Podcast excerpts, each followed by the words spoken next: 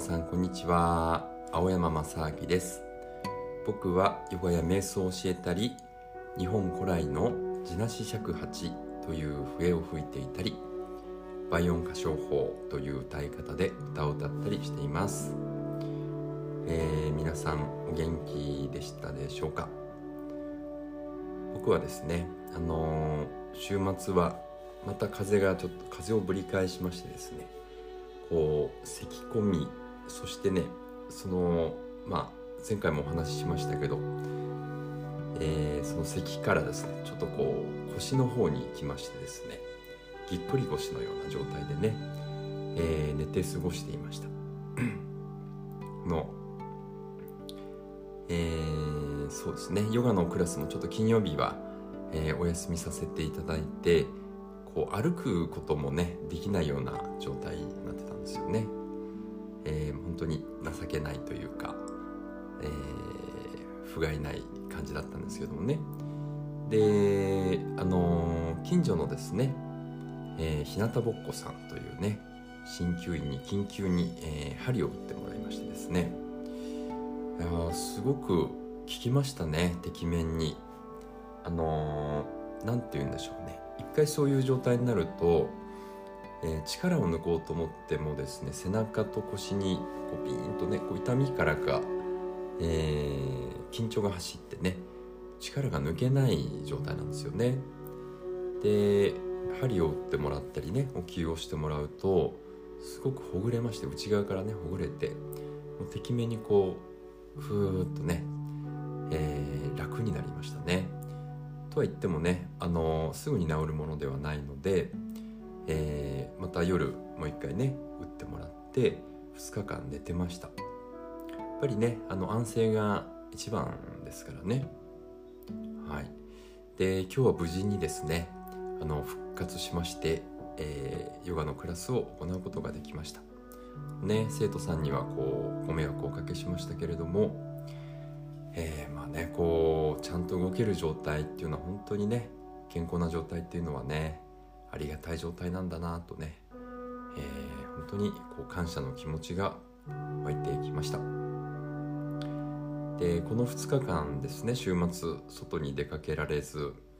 もうこう布団の中でですね天井の木目を眺めたりしてたんですけど時々ねあの息子や妻が様子を見に来てくれたりとかですね。あの猫がトコトコって歩いてニャーって言ったりとか窓の外で、えー、鳥のねさえずりが聞こえたりしてきてですね。あのー、外側にね意識が向かないんでこう自分の内側に意識が向いてですね。ああんかこう心臓が動いてるなとか あの生きてるなっていうね感覚を感じてそしてねあのうちもあって家族もいて幸せだなっていうね、えー、そんな感覚を感じてました。でですね思ったことはですねテレビをちょっと見たりもしたんですよね。あのごそごそ起きてきてボサボサの頭でね。で、まあ、テレビ見たりとかまたはねあの元気な時ね街を出て周りを見渡してるとこういろんな人たちがね歩いててこう自分が持ってないものを持ってたりとかねこういいスーツを着て歩いてたりとかね、えー、そんな人を見たりとか。またテレビを見てるとこう豪華な食事とかホテルとかね。えっとすごくこういい車とか、えー、そういうのを CM で流したりね番組でやってたりするんですけどね。そういうのを見てるとだんだんねああいいなーなんていう気持ちになってきてね、えー、自分がなんかね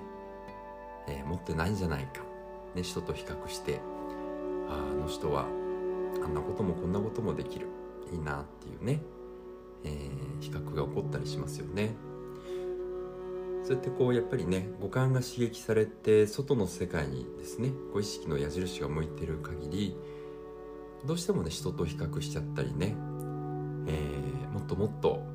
あれも欲しいこれも欲しいっていう状態になってきてしまいますよね。でやっぱりですね今インターネットでいろいろ情報がもうたくさん入ってきますね僕もねあのインスタグラムやったりとか、えー、Facebook 見たりしますけどあの SNS をね使いすぎるとこうだんだんね不幸になってしまったりね、えー、不幸になるというか、まあ、不幸な感覚になったりね鬱っぽくなったりっていうことがもう知られてきましたよね。もちろんそうじゃない方もねいらっしゃいますけどね、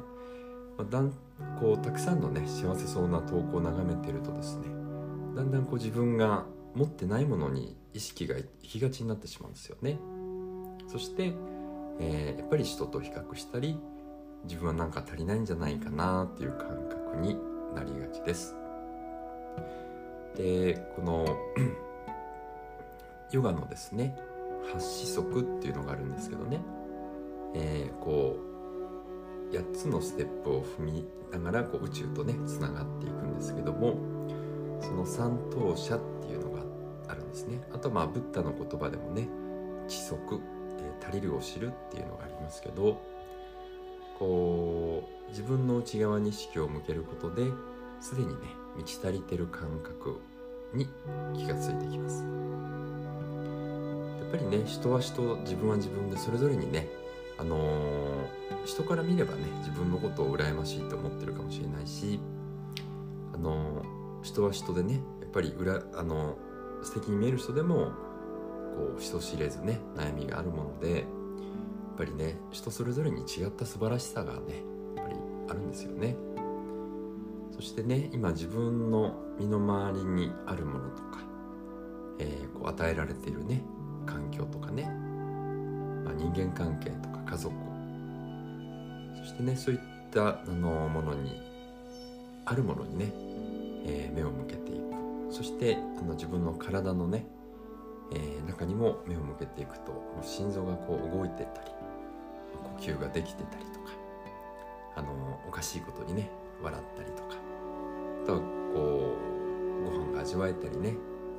まあ、目が見えることとか耳が聞こえることとかね手足が動くことやね話ができることや、まあ、命があるっていうことですね。そして自分の内側にこうぐーっと入ってってその源とつながることでこう無限の豊かさに気がついてきますでもうここにね全てあるんだなっていうことに気がついてくるとですね、まあ、人とこう比較することもなくなりますしね周りの評価も気にならなくなってきますよね。はいというわけでですねこう無限のパワーが宿る場所っていうのはこう自分の内側です。なのでねあのー、なんかこう自分足りないんじゃないかなね自分何も持ってないんじゃないかなっていう時はこう目を閉じてね自分の内側に意識をこう、ね、向けて源で源とつながることで、えー、自分の内側にねこう宿る無限のパワーに気が付くことができます。はい。というわけでですね今日ちょっとあの元気のない 声になっちゃったかもしれませんけどねあのすごく元気ですからねあのご心配をおかけしておりますがあのだいぶ良くなってますのでね。はい。というわけで今日も最後まで聞いていただいてありがとうございました。今日もね、えー、素敵な一日にしていきましょう。